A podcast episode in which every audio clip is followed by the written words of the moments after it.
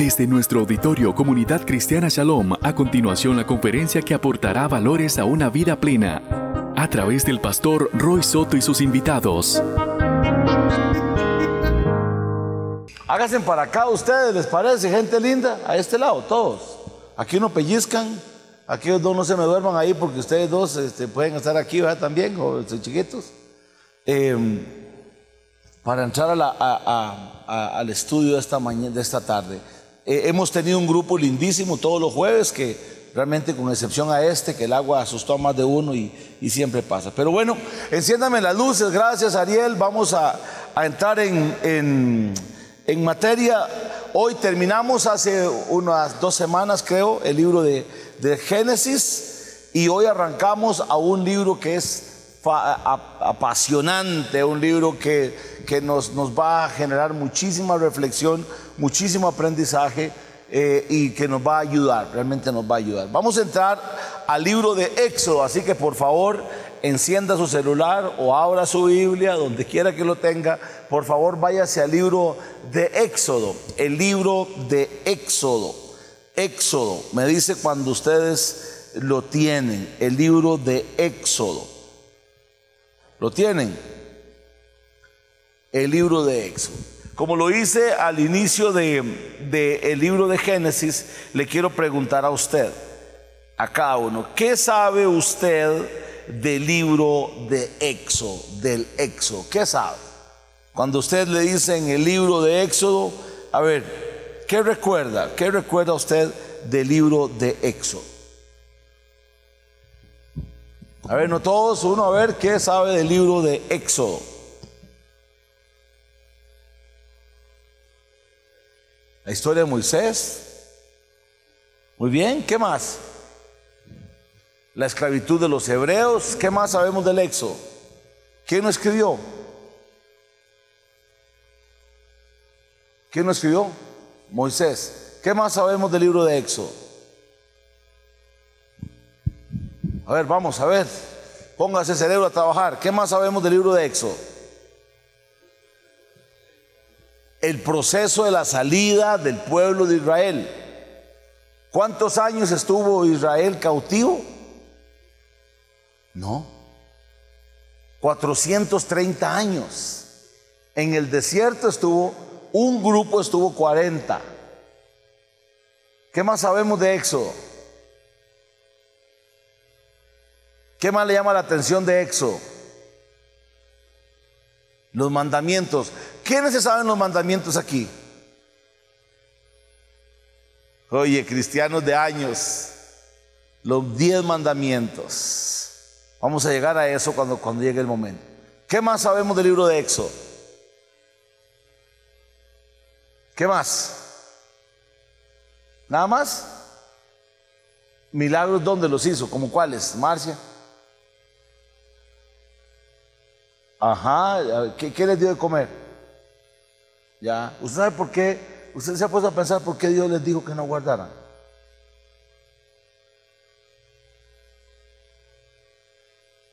¿Qué nos dirá eso a nosotros hoy? ¿Qué nos dirá eso a nosotros hoy? ¿Verdad? ¿Qué más saben? ¿Cómo se llamó el primer templo que se, que se hizo en el libro de Éxodo? ¿Cómo se llama el primer templo que se hizo en el libro de Éxodo? El tabernáculo. Y vamos a hablar del tabernáculo. ¿Alguien ha escuchado eso? Sí, el tabernáculo. Y usted sabe de qué que era erigible, o sea que se movía, se movía.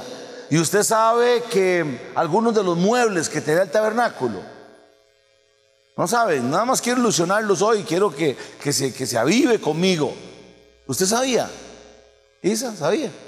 El abacro, el altar de incienso, el altar del holocausto, el atrio, el lugar santo, el lugar santísimo.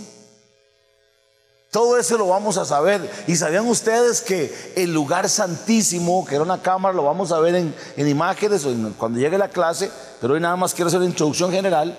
El, altar, el altar, el lugar santísimo tenía unas cortinas que las habían hecho, eh, Dios las pidió. Dios pidió que fueran de, de piel de tejón, como un estilo de iguana, que quedara todo, quedara, como decimos vulgarmente, como corronchoso, para que fuera un simbolismo de todo lo que él iba a sufrir en el sacrificio. Es lindísimo llegar a ese punto del, del tabernáculo, pero lo vamos a ver cuando, cuando estemos ahí. El Éxodo, en definitiva, es uno de los libros más apasionantes del Pentateuco, de los cinco primeros libros de la Biblia, del Pentateuco.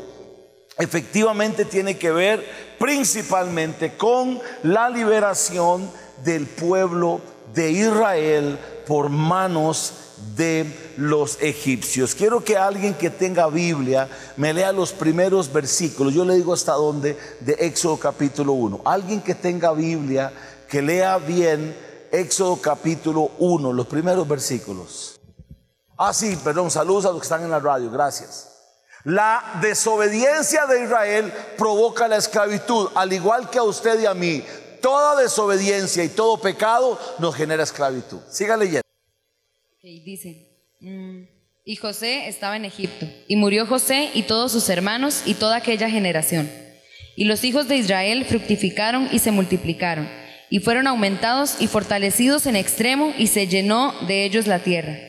Entre tanto, se levantó sobre Egipto un nuevo rey que no conocía a José, y dijo a su pueblo, He aquí, el pueblo de los hijos de Israel es mayor y más fuerte que nosotros.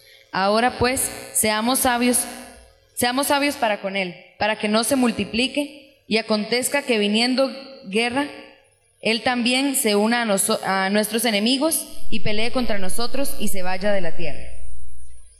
Entonces pusieron sobre ellos comisarios de tributos de los que los, que los molestasen con sus cargas y edificaron para el faraón las ciudades de almacenaje, Pitón y Ramesés pero cuanto más los oprimían, tanto más se multiplicaban y crecían, de manera que los egipcios temían a los hijos de Israel. Y los egipcios hicieron servir a los hijos de Israel con dureza, y amargaron su vida con dura servidumbre en hacer barro y ladrillo, en toda labor del campo y en todo su servicio, al cual los obligaban con rigor. Y habló el rey de Egipto a las, a las parteras de las hebreas, una de las cuales se llamaba Cifra y otra Fua, y les dijo, cuando asistáis a las hebreas en sus partos y veáis el sexo, si es hijo, matadlo, y si es hija, entonces viva. ¿Vieron eso? Cuando vean, a ver, en el nombre, ahora su, toda esa inteligencia que tiene, note, son esclavos. El pueblo egipcio los domina como esclavos. Ahora se decía en las tiendas de Israel que iba a venir un libertador. Se decía, somos esclavos, pero un día Dios va a levantar un libertador, un varón libertado. Entonces ahora Egipto dice, le dicen, todos los que, los varones, los matan. Porque todo varón puede ser un libertador. Roger, predique ahora conmigo. ¿Qué pasó cuando Herodes escuchó que un rey estaba naciendo? ¿A quiénes? ¿Ven ustedes la armonía de la escritura? ¿Me están captando? Éxodo. Cuando un libertador se escucha y se rumora que hay un libertador que está emergiendo, el faraón dice, maten a todos los hombres porque se va a levantar un libertador. Y ahora sucede exactamente lo mismo en la era neotestamentaria del Nuevo Testamento, que Faraón escucha que un rey está, naciendo y envía a matar todos los hombres. De hecho, Moisés es un tipo de Cristo. Y pues vamos a aprender porque siga. Quería dar ese detalle para que vean toda la armonía que existe en la escritura. El versículo 17 dice, pero las parteras temieron a Dios y no hicieron como les mandó el rey de Egipto, sino que preservaron la vida a los niños. Y el rey de Egipto hizo llamar a las parteras y les dijo, ¿por qué habéis hecho esto? ¿Qué habéis preservado la vida de a los niños? Y las parteras respondieron al faraón, porque las mujeres hebreas no son como las egipcias, pues son robustas y dan a luz antes que la partera venga a ellas. Y Dios hizo bien a las parteras, y el pueblo se multiplicó y se fortaleció en gran manera. Y por haber las parteras temido a Dios, Él prosperó sus familias. Entonces Faraón mandó a todo su pueblo diciendo, Echad al río a todo hijo que nazca y a toda hija preservad la vida. Y capítulo 2, nacimiento de Moisés.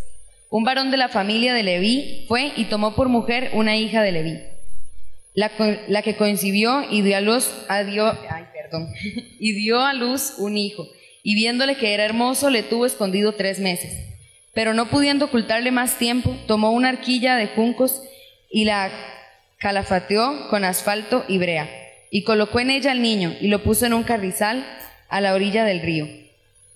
Y una hermana suya se puso a lo lejos para ver lo que acontecía. Y la hija del faraón descendió a lavarse al río, y, y paseándose sus doncellas por la ribera del río, vio ella la arquilla en el carrizal, y envió una criada suya a que la tomase. Y cuando la, cuando la abrió, vio al niño y he aquí que el niño lloraba, y teniendo compasión de él dijo, de los niños de los hebreos es este. Entonces su hermana dijo a la hija del faraón, iré a llamarte una nodriza de las hebreas para que te críe este niño. Y la niña del faraón respondió, ve. Entonces fue la doncella y llamó a la madre del niño, a la cual dijo la hija del faraón, lleva a este niño y criámelo, y yo lo pagaré. Y la mujer tomó al niño y lo crió.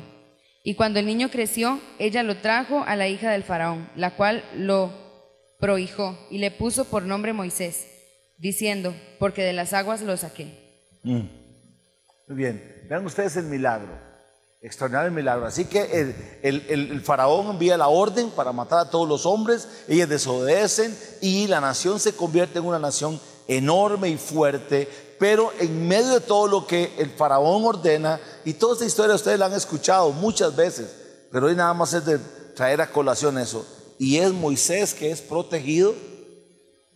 ¿Verdad qué sabiduría, la, la de esta gente? Lo pusieron en una canastita y lo pusieron en el río y le pasó al puro frente. ¿A quién?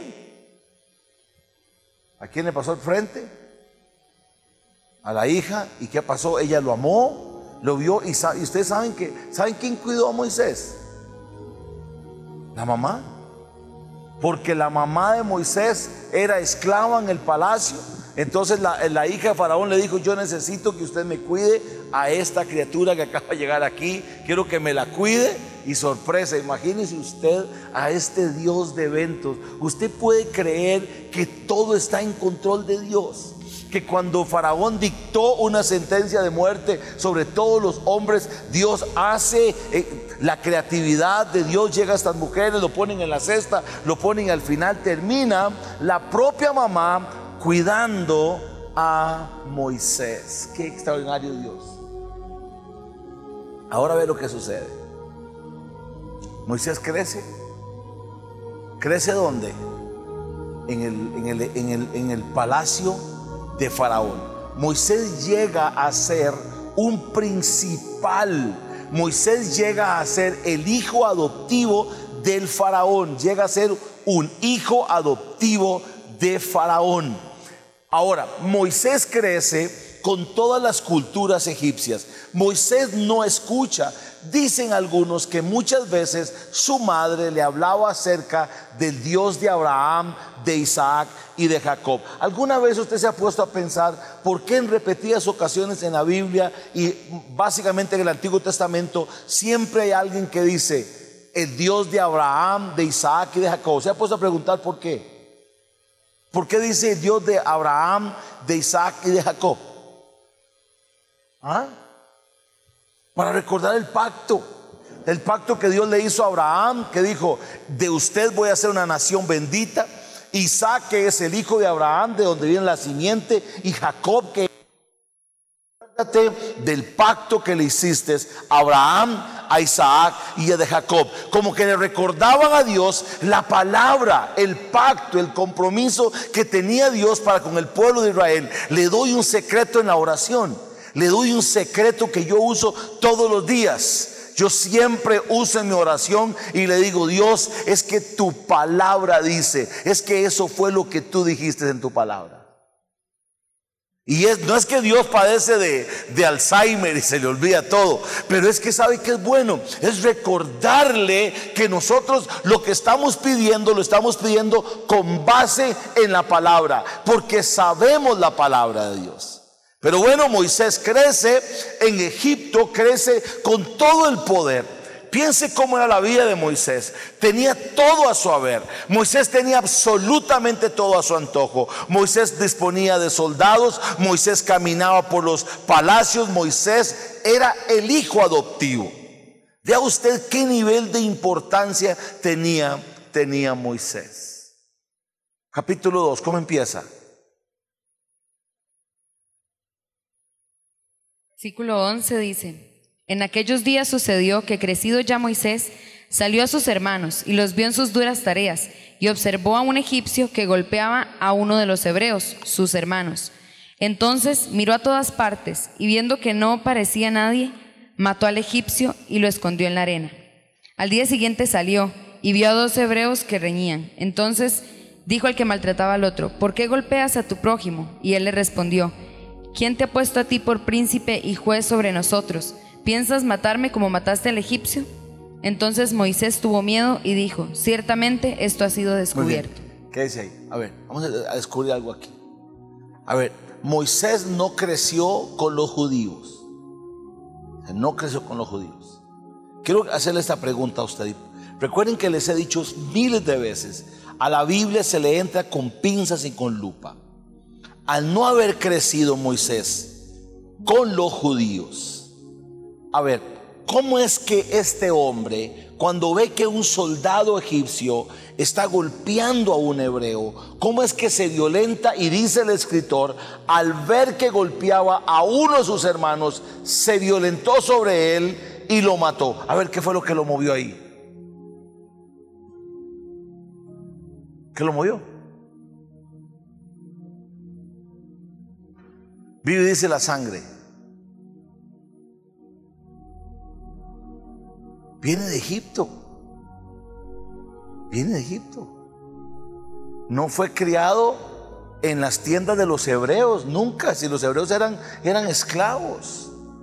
Ahora resulta que está caminando y ve esta escena y se violenta sobre él. ¿Saben dónde quiero ir? Para no ponerlos a forzar mucho su cerebro. ¿Saben dónde quiero ir? Nunca vas a perder tu esencia independientemente de donde estés. Y este Moisés, ni el propio imperio egipcio logró opacar, tapar la esencia, su identidad, su ADN, dónde pertenece, dónde, dónde vengo. Ahora, y esto a mí me cada vez que lo pienso me llena de alegría. A ver, yo lo viví. Roger lo vivió. Hilbert lo vivió. ¿Quién más se que llaman popularmente, evangélicamente, descarriado? Usted se descarrió, era claro, usted estuvo mal portado, aquel también, ni se diga. A ver, ¿qué pasa cuando usted se portaba mal? Vea, donde quiera, no solamente el Espíritu Santo a uno, no, no, no, la gente lo identifica a uno. La gente lo identifica. Yo recuerdo que yo en un Panamá, por allá, por allá, en conversaciones vagas, me llegaba alguien, le abría el corazón a uno y empezaba a contarle los problemas. Y uno decía, pues, ¿qué le den a uno? Como para que le hagan contar los problemas y yo estoy en una situación complicada. Nunca se me va a, olvidar a, mí que trabajando para Coca-Cola entraba con el pick-up y había un tipo que se llama Mario, no sé si ya se murió, pero Mario, ese tipo era tan vulgar que de 10 palabras, 9 eran las más vulgares de todas. Y a él no le importaba decirle a una mujer, usted está así, así. No le importaba, era el tipo más despreciable. Y era un tipo vulgarcísimo. Ateo, él decía, y yo recuerdo verlo diciendo, Dios, usted es un hijo de tal y si existe. Así, ah, para que tengan una idea. Un día vengo yo entrando, al, entrando ahí a la ribera de Belén con el pickup que yo andaba. Paro, porque era el guarda. Y se queda ese tipo viendo y me dice, ¿hasta cuándo usted va a huir de lo que Dios tiene para usted? porque usted no pertenece a este lugar. Ese tipo lo dijo así, Jacqueline lo dijo y de un pronto a otro como que reacciona y dice, pero ¿qué fue tal yo lo que estoy diciendo? Nada más. O sea, piense usted en algo. Y quiero que celebren esta noche. Y si solamente esto se va a llevar, lléveselo para su casa. No importa donde estés, no importa en el imperio de Egipto donde estés, cuando Dios puso su sello sobre usted, los mismos demonios, el mismo imperio va a reconocer que tú no perteneces a ese lugar. Y algo de usted va a salir a flote. Algo de usted se le va a revolver, se le va a revolver la esencia, el apellido, como le pasó a Moisés. Moisés no había crecido en las tiendas judías, no había sido educado por la cultura judía, pero sin embargo, cuando vio a, este hombre golpeando a su hermano, se le fue encima. ¿Sabe qué significa? Fin de la historia. Nunca vas a poder negar tu esencia. No a poder. No vas a poder negar su esencia y los que nos portamos mal saben que siempre Dios usó gente y formas para hacernos volver y recordarnos que no pertenecemos a este mundo. Igual le pasó, igual le pasó a Moisés. Siga leyendo, señorita María. Oyendo el faraón acerca de este hecho, procuró matar a Moisés, pero Moisés huyó de delante del faraón y habitó en la tierra de Madián. Y estando sentado junto al pozo, siete hijas que tenía el sacerdote de Medián vinieron a sacar agua para llenar las pilas y dar de beber a las ovejas de su padre. Mas los pastores vinieron y las echaron de ahí. Entonces Moisés se levantó y las defendió, y dio de beber a sus ovejas. Y volviendo ellas a Ruel, su padre, él les dijo, ¿por qué habéis venido hoy tan pronto? Ellos respondieron, un varón egipcio nos defendió de mano de los pastores, y también nos sacó del agua, y dio de beber a las ovejas. Y le dijo a sus hijas, ¿dónde está? ¿Por qué habéis dejado a ese hombre? Llamadle para que coma. Y Moisés convino en morar con aquel varón, y él le dio a su hija Séfora por mujer a Moisés. Véanlo ahí. Vean ustedes todo lo que le pasó en toda esta historia que hemos contado. Moisés huye al desierto. De haber estado, a ver, estaba en la máxima autoridad, en el imperio más importante del momento estaba ahí siendo la autoridad que era. Y ahora viene, defiende a un, a un hebreo, huye al desierto, porque indudablemente ahora ya huye como delincuente, como asesino, huye como asesino. Pero quiero decirle algo y escúchelo atentamente. Otra verdad que le, que le retiñe en sus oídos. Muchas veces hacer lo correcto te lleva al desierto. Muchas veces no ser parte del sistema, como lo predicaba hace dos domingos, ir contra corriente, ir en contra de lo que está establecido, Muchas veces no hacer el negocio que aquel, muchas veces no tener aquella amistad, muchas veces cerrar aquella relación, lo que sea. Muchas veces hacer lo correcto nos lleva al desierto. Le pasó a los hijos, por eso me gusta la Biblia y por eso la uso de todas las maneras. Ahora voy a brincar del Antiguo Testamento al Nuevo Testamento para hacer una conexión en el mismo ejemplo. A como Moisés hacer lo correcto lo llevó al desierto y ser perseguido por haber hecho lo correcto. Igual le pasa a los discípulos solamente que en otra escena. Vienen, vienen, están con Jesús. Jesús le dice a alguno de ellos, bueno, búsqueme una, una barca prestada porque es necesario que yo vaya al otro lado. ¿Recuerdan eso? En la esquina de Capernaum. ¿Y qué sucedió? Cuando iba Jesús en media mar, Jesús se acuesta a dormir. ¿Y qué pasó? ¿Qué pasó? Una tempestad, una tormenta una tormenta terrible. Póngase a pensar ustedes, a veces hacer la voluntad de Dios te mete en tormentas. Y ahí están los discípulos. Pues hubieran dicho, Señor, pero ¿por qué si todo estaba bien allá? Todo estaba bien en la playa y estábamos tranquilos. ¿Por qué nos metiste en esto? Y si usted recuerda el pasaje, dice que empezaron a murmurar, empezaron a gritar y a decir, nos morimos, nos morimos. Y se aterraron y gritaron, Maestro. Sálvanos que perecemos. Y dice la Biblia que Jesús estaba roncando. Bueno, dice durmiendo. Vea qué interesante lo que le voy a contar. Mira, y eh, la barca se movía. Porque era fuertísima la tempestad. Oye, ¿qué- ¿cuántos tienen aquí el sueño pesado? Aparte de mi esposa. ¿Saben qué pasa? ¿Quién? ¿Usted también? Steffi? ¿Vos también? ¿Sabe qué pasa con mi esposa? Yo tengo un problema, ya estoy viejito, entonces tengo que levantarme varias veces en la noche. Me puedo levantar, Vivi no se acuerda, Vivi no se, da cuenta. Yo me levanto, escúcheme eso, me levanto, me pongo las sandalias, abro la puerta, reviso toda la casa, porque a veces me da por esas varas, no, reviso la casa, subo, voy al baño y hago bulla de todo. Vivi no se da cuenta. Me levanto en la mañana para ir al gimnasio, me levanto, me pongo todo, voy al baño, porque yo me perfumo, me baño, hago de todo. Y llego y le doy a veces unos cuatro o cinco besos, Roger, ni vergüenza le da. ¿Y sabe qué me dice después?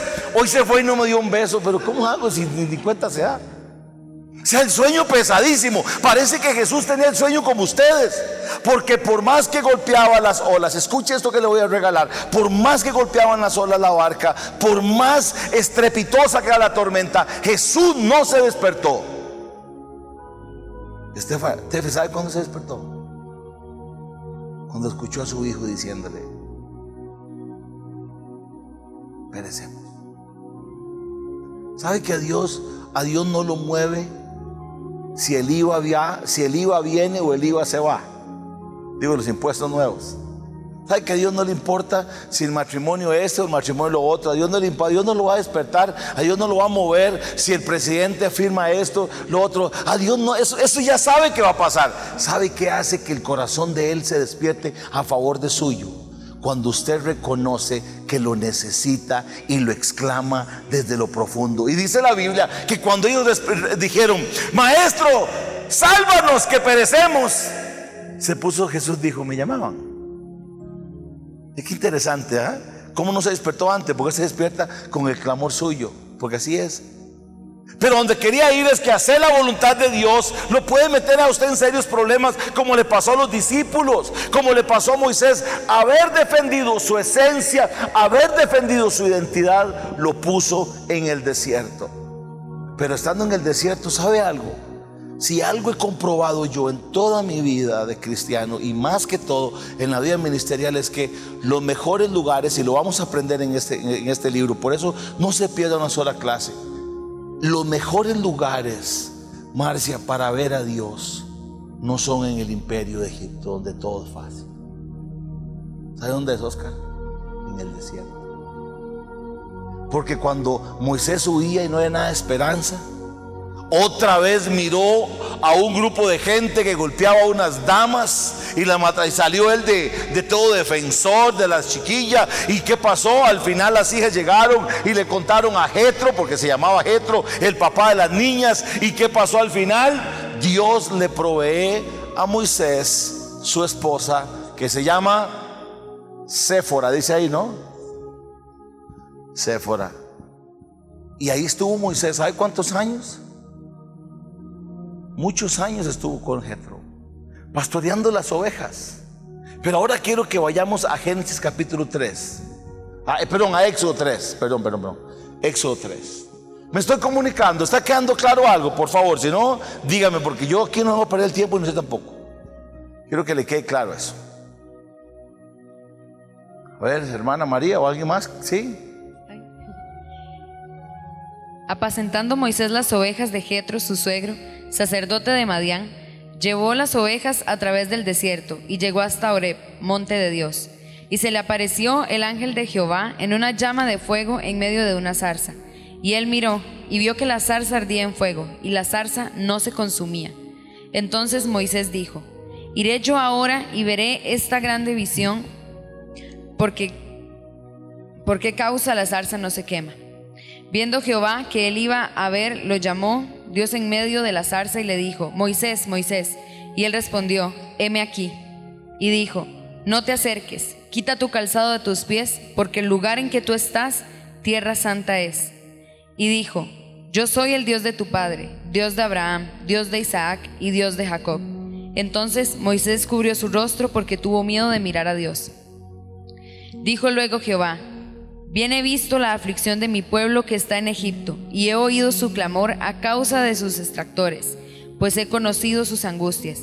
Y he descendido para librarlos de mano de los egipcios y sacarlos de aquella tierra a una tierra buena y ancha, a tierra que fluye leche y miel. Quédese ahí, vamos a ver. A ver, este pasaje es uno de los más extraordinarios, pero hay un detallito, un detallito que quiero que, que regresemos un poquito a- al 2.24 de Éxodo. ¿Qué dice 2.24 de Éxodo? Hay una frase ahí que me llama mucho la atención y quiero que ustedes la vean conmigo. Y oyó Dios el gemido de ellos y se acordó de su pacto con Abraham, Isaac A y Jacob. Escuche eso. Y oyó Dios el gemido de ellos y se acordó Dios del pacto que había hecho con Abraham. A ver, hablemos de eso, cuestionemos un ratito esto. ¿Se acordó Dios? ¿Escuchó Dios el clamor de ellos? ¿Cómo así? ¿Se olvidó Dios de ellos?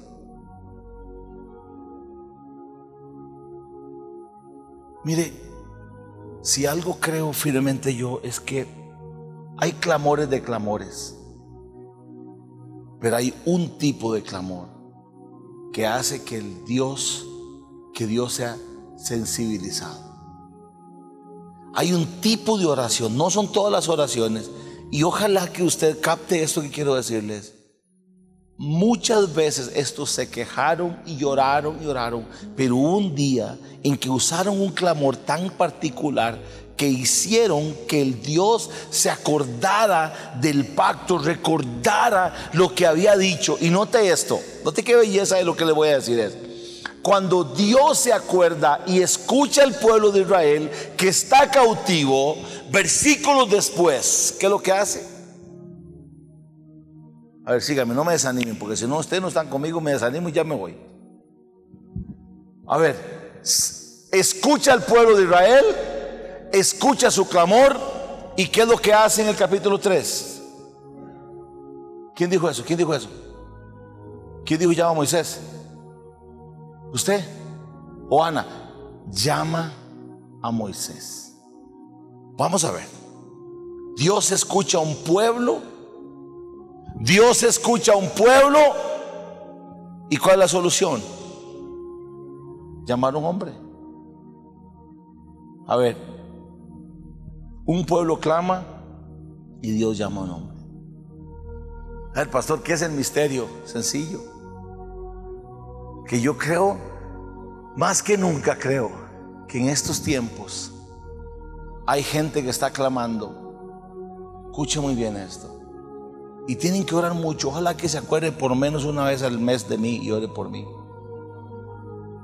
Porque Dios cada día más me está exhortando a buscar la exhortación a pastores para que vuelvan a ser o volvamos a ser los pastores que van a llevar a la gente a la presencia de Dios. Y a donde quiero ir es que hay un clamor en la gente porque se levante la gente verdadera. La gente está cansada de mentiras, la gente está cansada, está decepcionada. La gente está decepcionada de los políticos, de los religiosos, de los pastores, de ustedes los cristianos. Dicen, ¿para qué meternos en una iglesia si todos son un montón de hipócritas, fariseos? ¿Qué no dice la gente? Pero sabe que en el fondo hay gente pidiéndole a Dios que se levante lo correcto. ¿Usted lo cree conmigo? Hay gente que honestamente le está diciendo a Dios, queremos creer en lo correcto, queremos creer en cosas que son reales, queremos estar en una iglesia donde no nos roben la plata, queremos estar en una iglesia donde la gente sea normal, queremos estar rodeados de gente donde no haya tanta hipocresía, queremos estar rodeados de algo que es verdadero. Y sabe que esa oración está llegando ante Dios. Gente, en el nombre de Jesús, abra la mente, abra su corazón. Dios está escuchando a esa gente. ¿Y sabe qué hace Dios cuando Dios escucha el clamor de un pueblo? ¿Sabe qué hace Dios? Elmer levanta hombres y los llama. Vea qué maravilloso esto. Dios escucha el clamor de un pueblo que está en esclavitud, que está en dolor, que está sufriendo. Y una vez que los escucha, levanta a Moisés. Y mi palabra para usted hoy que me está escuchando es, Dios está escuchando y está mirando el clamor de gente. Y Dios en estos días, estoy convencido de eso, va a levantar hombres. Va a levantar hombres. Dios va a levantar hombres. Y espero que usted sea uno de esos, una mujer de esas. Espero, escúcheme qué lindo, espero que usted sea la respuesta de Dios para un pueblo. ¿Usted sabe qué maravilloso? Que usted sea la respuesta de Dios para un pueblo que usted venga a ser la respuesta de Dios para una nación, que usted venga a ser la respuesta de Dios para un grupo de jóvenes, para un grupo de niños, para un grupo de matrimonios, que usted sea la respuesta de Dios para un grupo X. Yo estoy feliz sabiendo que Dios escuchó el clamor de alguien y me llamó a mí. Y estoy feliz de que Dios ha escuchado el clamor de alguien y lo quiere levantar a usted. Eso para mí es extraordinario que Dios escuchó el clamor de alguien y decidió ya pensar en mí. Ahora se da el llamamiento de Moisés. Moisés está caminando por el desierto, apacentando las ovejas de su suegro. Note qué interesante. Note qué interesante. La chamba que le dan a, eh, eh, la chamba que le dan a Moisés. No lo mandaron a rotear la tierra no lo mandaron de guarda, no lo mandaron de misceláneo, no lo mandaron al pozo porque era trabajo para mujeres. ¿A qué lo mandaron a hacer? A cuidar, ¿ah? a cuidar las ovejas. Voy a adelantarme a esto. Usted sabe que mucho, mucho de lo que usted es hoy está mucho en armonía con lo que Dios lo va a usar mañana que lo que usted hace hoy puede ser la plataforma para lo que Dios lo va a usar mañana. En Moisés lo vemos y en muchos también lo vemos. Y dice la Biblia que Moisés estaba caminando en el desierto, caminando en el desierto, caminando con las ovejas, pastoreando las ovejas y se encontró una zarza. La zarza era como, a ver, las zarzas eran como, como un cipresito una rayán se le decía también, como un ciprés robusto que se secaba por la temperatura. Ahora, esto ya está comprobado hasta científicamente, para aquel que tiene la capacidad de razonarlo científicamente. El hecho de que esos arbolitos estuvieran echando fuego no era lo que asustaba a, a Moisés. Porque por las temperaturas en el desierto, a cierta hora del día, subían las temperaturas sobre los 50 grados. Entonces estos arbustos se secaban tanto y era tanta la, la presión atmosférica que ardían por sí mismos. Y de repente usted miraba un arbusto de estos echando fuego solo y nadie se asustaba. Ah, no, porque lo calentó. O sea, simplemente ardió por sí mismo. ¿Qué es? ¿Por qué es que Moisés se interesa en este arbusto? Porque no se apagaba el fuego. ¿Alguien aquí alguna vez ha prendido una, una rama de ciprés seco? Chivísima, se ve lindísimo. Al igual pasó con, con eso, al igual pasó. Moisés la va viendo y nota que la zarza no se consume, no se consume la zarza. Entonces se va de Chepito se va de curioso. Ojalá que, lo que tengo en mi corazón, de verdad usted no lo no, el cansancio que tiene no le logre vencer esta noche para que reciba todo lo que Él está diciendo aquí hoy. Porque este hombre ve un evento, ve un evento natural que su interés por saber, a ver, voy a decirlo una vez más, un evento natural que por su deseo de saber se convierte en una experiencia sobrenatural. Lo que un momento dado, algo natural, una rama de ciprés ardiendo era tan natural, la curiosidad de este hombre, el interés por descubrir qué es lo que está pasando, ya cambió en la escena, ya dejó de ser un evento natural para convertirse en un evento sobrenatural. ¿Sabe qué anda buscando Dios en estos días? ¿Usted qué anda buscando Dios en estos días? Vea, Dios, ya, lo voy a decir, va a sonar medio hereje lo que voy a decir, pero ya Dios Dios está cansado con los que se duermen en el culto. Dios está cansado con los que vienen a vos. Dios está cansado de la gente que no se arriesga. Dios está cansado de la gente que es apática. A ah, Dios está cansado de la gente, ay, qué pereza. Dios está cansado. ¿Sabe quién está buscando Dios hoy? A los que tienen la valentía de atreverse a descubrir realidades en Él que no han sido descubiertas. Gente que dice, ¿sabe qué? Mientras todos los demás duermen, mientras los demás tienen pereza, yo voy a decidir entrar a la presencia de Dios porque quiero escuchar, quiero encontrar algo diferente. Jeremías 33, 3 dice, clama a mí y yo te responderé y te enseñaré cosas, escuche cosas grandes y ocultas que tú no conoces. Y aquí yo me pongo a analizar porque tengo una mente súper ilustrativa. Me pongo a ver a Moisés caminando, seguramente con miedo, porque está viendo que esa ramita no se está consumiendo. Y lo que era algo natural se convirtió en algo sobrenatural, porque cuando Moisés llega, dice que el ángel de Jehová desapareció el ángel de Jehová se apareció.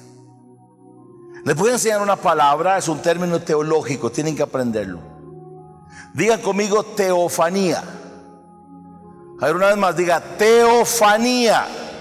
Vamos a dividir la palabra en teo y fanía, ¿ok?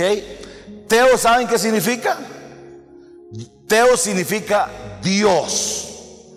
Fanía, imagen o figura. Entonces, si unimos las dos palabras, teofanía significa una figura o una imagen de Dios. Entonces aquí lo que estamos viendo es una teofanía, una imagen de Dios. Es el ángel de Dios que se le aparece a Moisés y le dice, ¿qué le dijo? ¿Cómo? Quítese la bota de.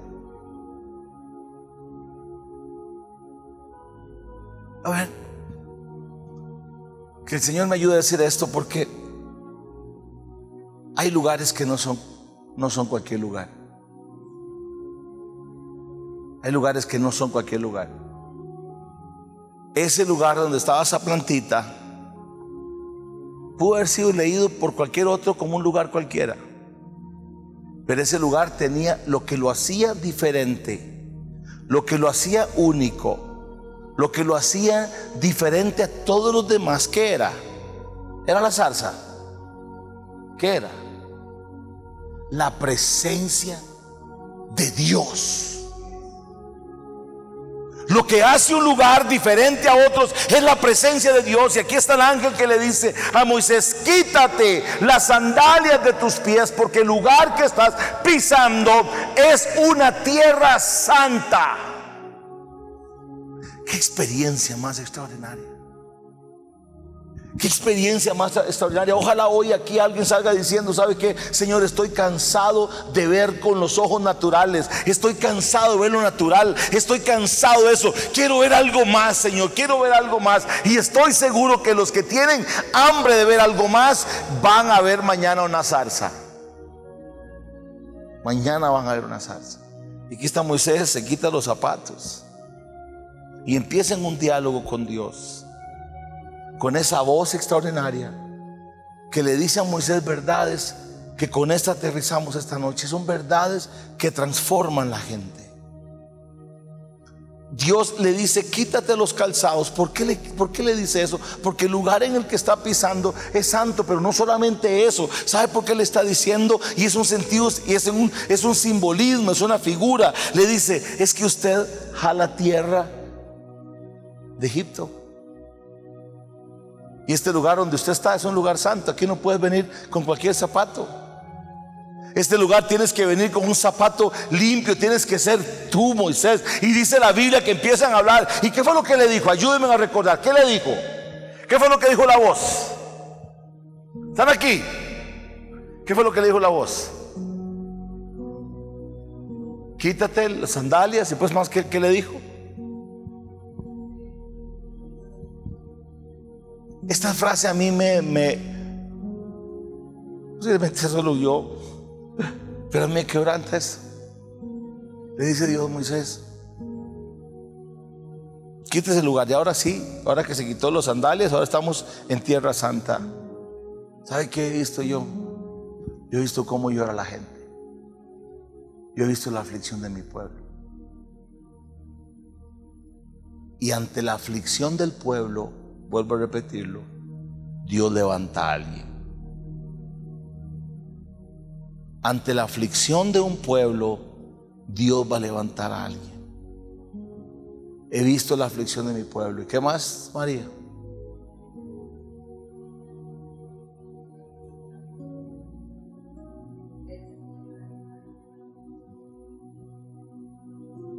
he descendido para liberarlos. Y a quien estoy escogiendo, sorpresa. A quien estoy escogiendo es, es a usted, Moisés. Es a usted.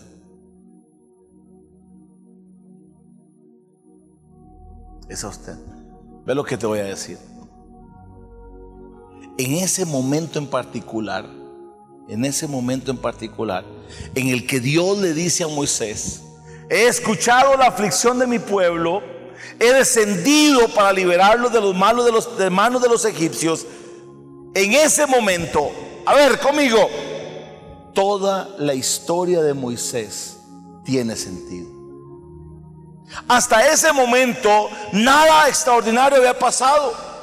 Estuvo en Egipto, salió corriendo como asesino, encontró unas chiquillas en el desierto, las defendió, le fue bien porque le dieron una guapísima, que era la esposa, le dieron brete. Dígame qué extraordinario hay ahí.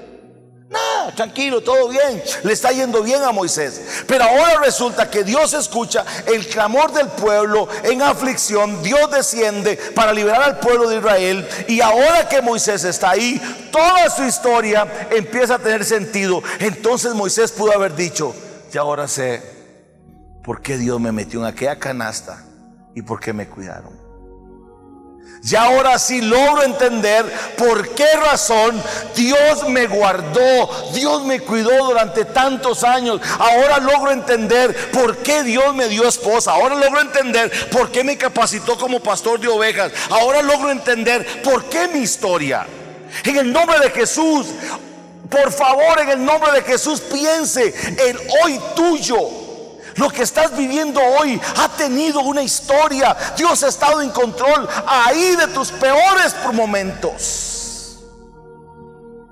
Dios ha estado en control aún de tus peores vergüenzas de tus momentos más terribles como los de Moisés, como asesino, huyendo. Dios tuvo control de todo eso. Y ahora que Moisés está en un lugar santo, en un lugar de llamamiento, en un lugar de convocatoria, en un lugar en el que lo van a comisionar, Moisés seguramente yo hubiera hecho lo mismo.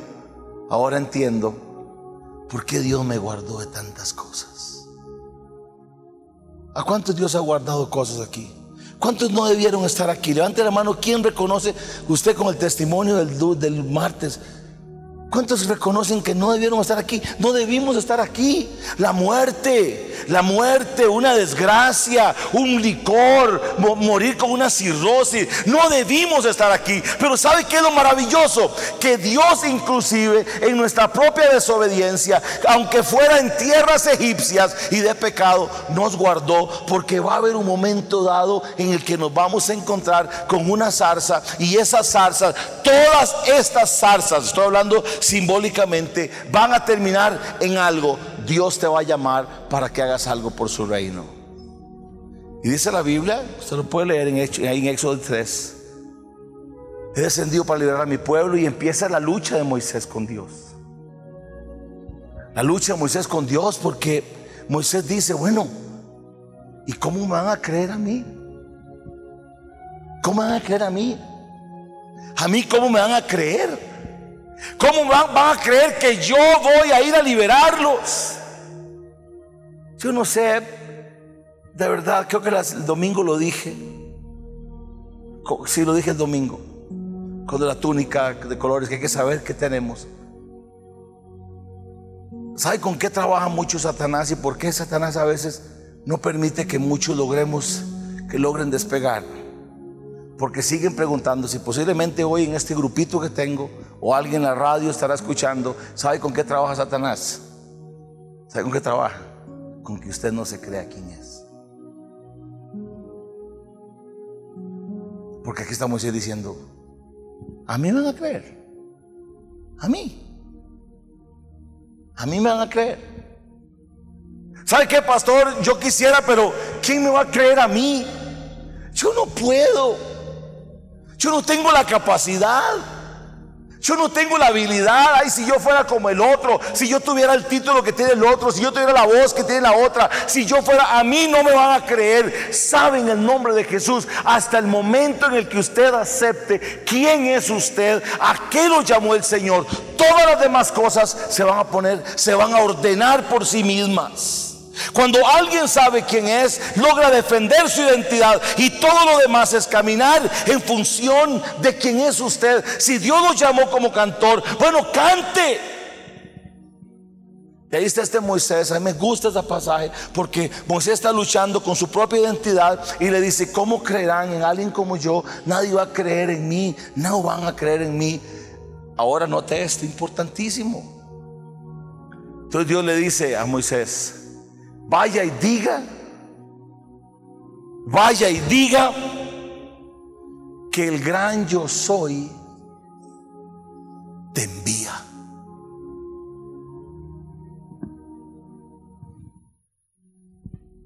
Usted puede pensar cuántas veces antes de ese momento Moisés había encontrado con Dios.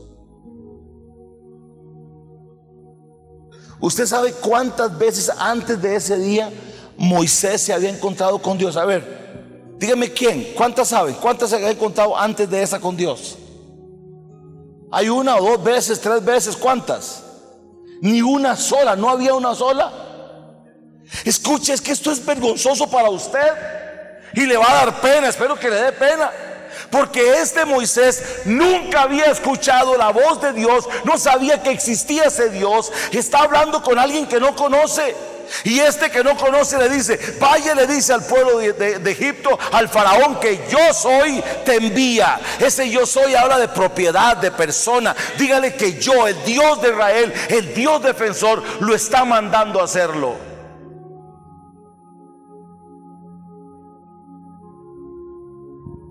¿Habrá alguien aquí que sí?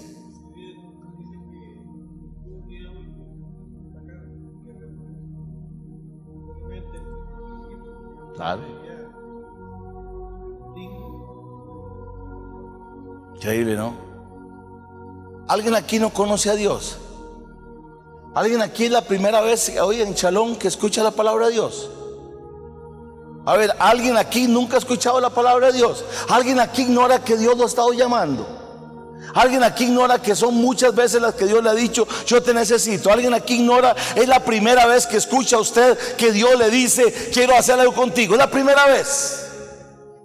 No. ¿Y cómo es posible que usted, sabiendo todas las veces que Dios le ha hablado, que Dios le ha pedido, todavía sigue pensándolo? Porque aquí tengo un hombre que la primera vez que escucha el nombre de Dios y después de que estuvo ahí, salió a liberar al pueblo de Israel. Por eso que hay una gran diferencia entre muchos cristianos y cristianos. Hay algunos que no necesitaron no, hay algunos que no necesitaron tanto convencimiento como otros, porque hay algunos que todavía siguen pensando a ver si Dios sigue contando con ellos. Y está este Moisés este Moisés que habla con Dios y Dios le dice, vaya, diga que yo soy, lo envía. Y ahí aparece una vez más la queja de Moisés, porque Moisés le dice, a mí quién me va a creer si yo soy tartamudo. Yo soy tardo para hablar. Yo soy tardo para hablar. Y Dios le dice, no se preocupe, tranquilo. Yo he levantado a tu hermano Aarón y él va a hablar por usted. Es que extraordinario momento. Ustedes me han escuchado decirlo, ojalá que lo recuerde. En Egipto, en Egipto, no importaba que Moisés fuera tartamudo. ¿Qué le importaba? ¿Alguien conoce algún tartamudo? ¿Quién cómo habla? ¿Qué le importaba a Moisés que parara una orden? Es decir, para pedir que le trajeran algo, se queda. ¿Qué le importaba a él? Al fin y al cabo podía durar cinco minutos intentando traer que las órdenes iban a cumplir. O sea que lo feo de la forma en la que hablaba en Egipto no era un problema. Porque en las tinieblas esos efectos son así. Pero ahora, en la presencia de Dios, te voy a decir algo. En la presencia de Dios, todas tus debilidades y tus cosas feas se ponen en evidencia. Porque ahora está en la presencia de Dios. Ahora sí, el famoso Moisés el hijo adoptivo del faraón. En Egipto no necesitaba traductor, en Egipto no importaba que fuera, que fuera tartamudo, pero ahora está en la presencia de Dios y una de las cosas que dice es, yo soy tartamudo. ¿Sabe que a veces creo? A veces no, siempre creo. Que mucha gente hoy está sirviendo a Dios sin reconocer su tartamudez.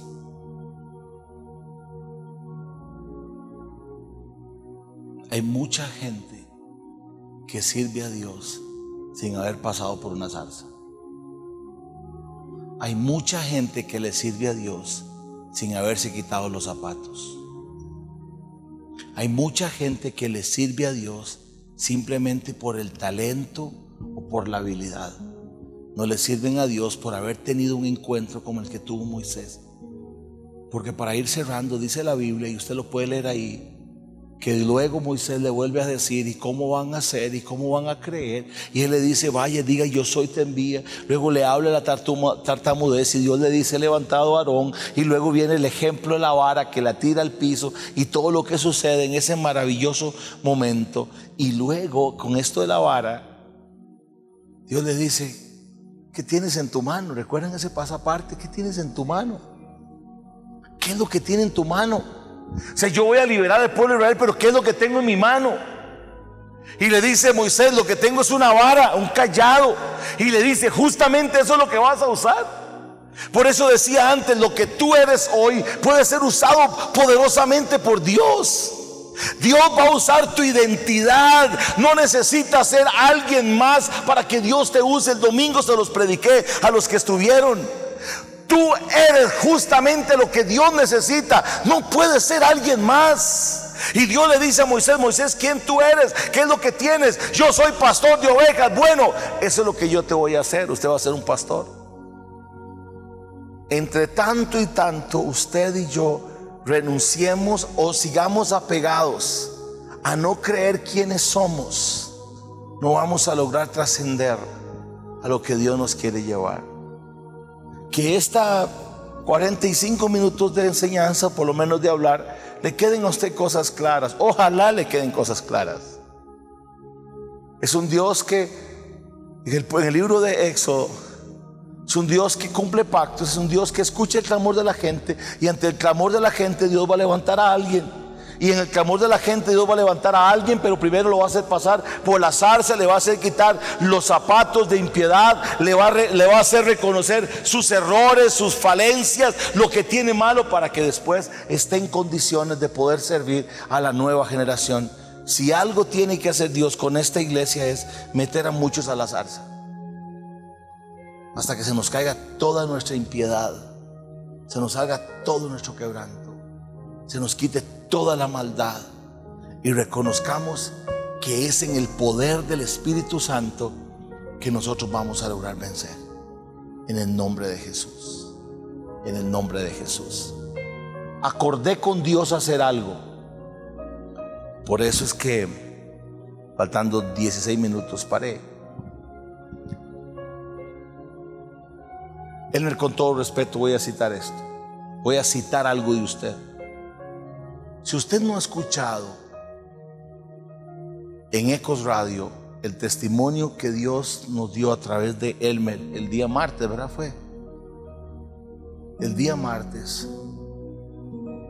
Yo lo exhorto para que lo escuche. Yo lo exhorto para que lo escuche. Ya que escuche un montón de barrabasadas o escuche algo que lo pueda edificar. Y estos días después de que yo escuché lo que Elmer dijo, no porque ignoraba lo que él dijo en algún sentido, pero no era tan real como lo escuché.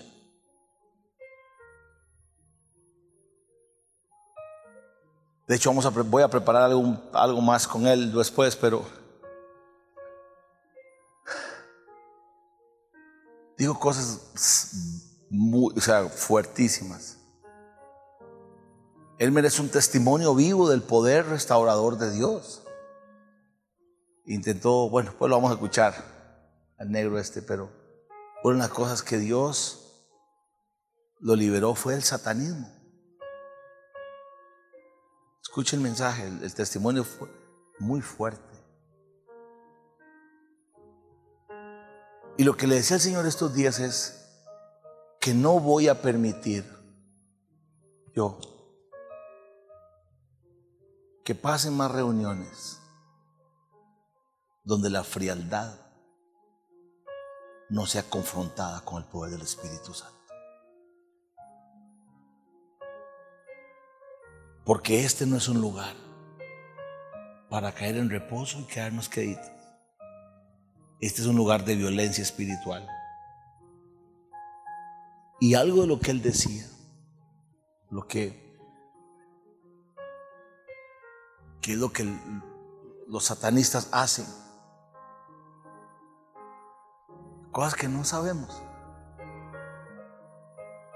que los satanistas hacen, y es pactos de sangre.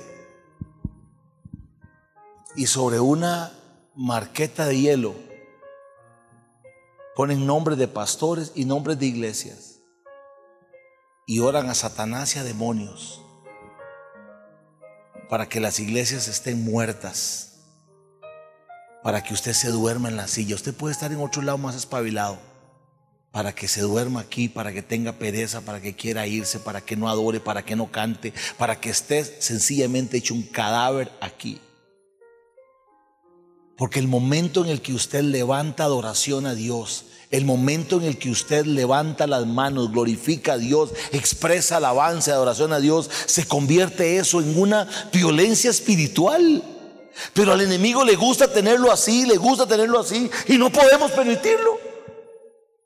Aquí lo siento, va a tener que incomodarse un poquito. Va a tener que incomodarse un poquito. No, yo, yo no quiero tener aquí simplemente zombies.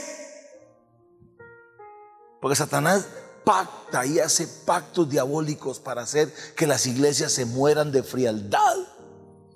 Porque no crea usted y no se asuste que el único que está sentado en esta noche aquí es usted y su vecino. También Satanás envía sus espíritus para ver de qué forma boicotea y permite que la prédica que yo he gastado horas preparando, usted en dos minutos ya no recuerde nada. O que mientras que yo decía, usted estaba en otro lado. Eso no se puede permitir en la iglesia y tenemos que pelear contra eso. En el nombre de Jesús. Tenemos que pelear contra eso. Entonces lo que, lo que he decidido con Dios es cinco minutos de guerra espiritual al cierre de la prédica o al inicio. Porque yo creo que hay poder en el nombre de Jesús.